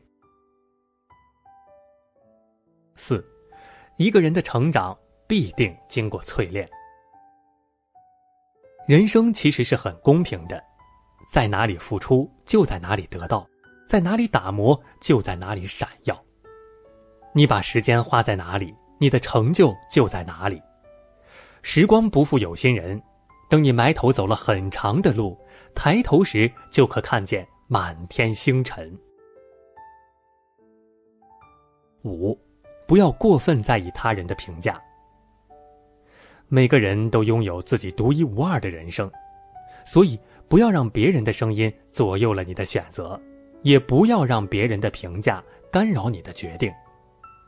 遇到问题可以听取旁人的建议，但做决定的只能是你自己。我们每个人都要对自己的人生负责。六，不占便宜是基本的教养。有句话说：“不占便宜是教养，礼尚往来是修养。”你越贪小便宜，越会吃大亏。没有人愿意跟一个斤斤计较的人共事，也没有人愿意跟一个机关算尽的人相处。一旦养成了占别人便宜的习惯，只会把自己的路越走越窄。七，不苛求别人，不为难自己。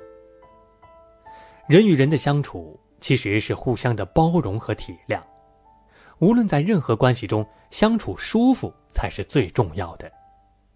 不要总想着改变对方，一段舒服的关系是可以接纳彼此的优缺点。八，没人靠谱是一个人最好的底牌。与他人相处时，最忌不守信用。既然答应别人的事说到就要做到，哪怕是极小的事，也不要马虎对待。凡事要有交代，件件要有着落，事事要有回音。一个人如果言行不一致，不仅会失去他人的信任，也会失去很多机会。好了，各位听众，以上就是今天夜读的全部内容了。感谢您的收听，想要收听更多夜读文章，请您下载人民日报客户端。祝您好梦，晚安。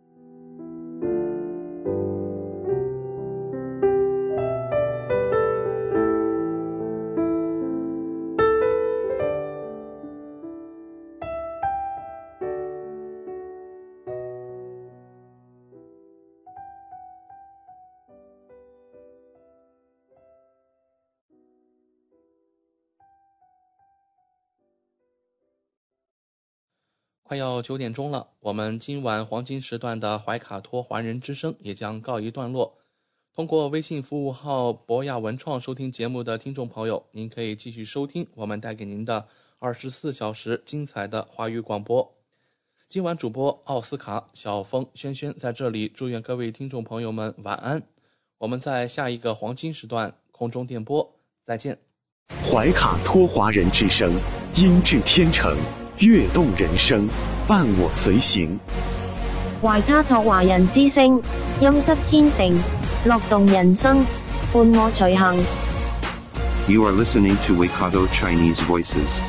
Follow our radio, share the world. 您正在收听的是 FM 八十九点零怀卡托华人之声广播电台节目，我们在新西兰为您播音。